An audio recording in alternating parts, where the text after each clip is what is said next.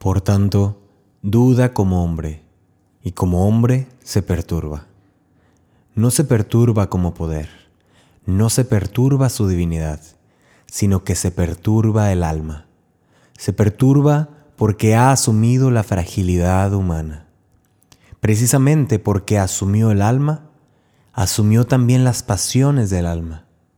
Porque era Dios, no podía perturbarse ni morir. Finalmente dijo, Dios mío, Dios mío, ¿por qué me has abandonado? Habla como hombre, llevando consigo mismo mis propios miedos, pues cuando nos encontramos en peligros, también nosotros pensamos que Dios nos ha abandonado. Es perturbado como hombre, como hombre llora y como hombre es crucificado. San Ambrosio.